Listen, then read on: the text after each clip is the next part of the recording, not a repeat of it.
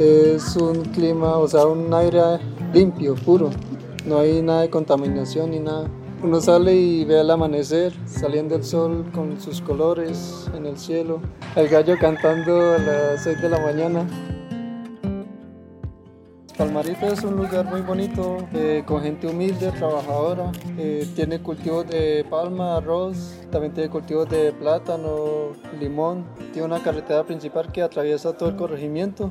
El corregimiento tiene seis veredas, El Suspiro, Monteverde, Palmarito, 5 de Mayo, La Arenosa y una más alejada que es La Hortensia.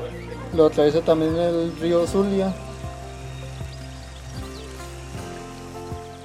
Me levanto a las 6 de la mañana, desayuno a las 6 y 20, me voy para La Palma a trabajar en la cosecha.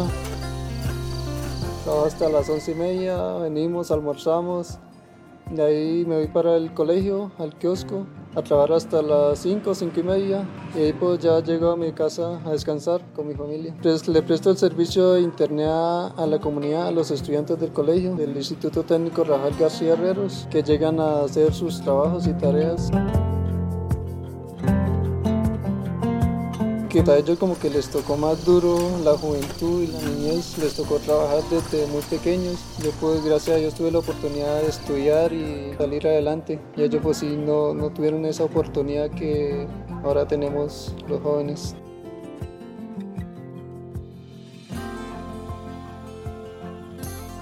La problemática más grande que hay es el contrabando. Por ahí se maneja mucho contrabando de hidrocarburos. Entonces los jóvenes que salen del colegio no ven otra oportunidad, entonces se ponen a trabajar en eso. como no hay presencia de escuelas superiores, de universidades, entonces pues los jóvenes no tienen más que hacer sino ponerse a eso. Unos que otros trabajan en cultivos ilícitos y así, o sea, no, no tienen otra salida. No hay presencia como el Estado. Pues las mujeres, las jóvenes, o sea, pues no sé si la gran mayoría, pero sí hay muchos que salen del colegio y como pues no tienen nada que hacer.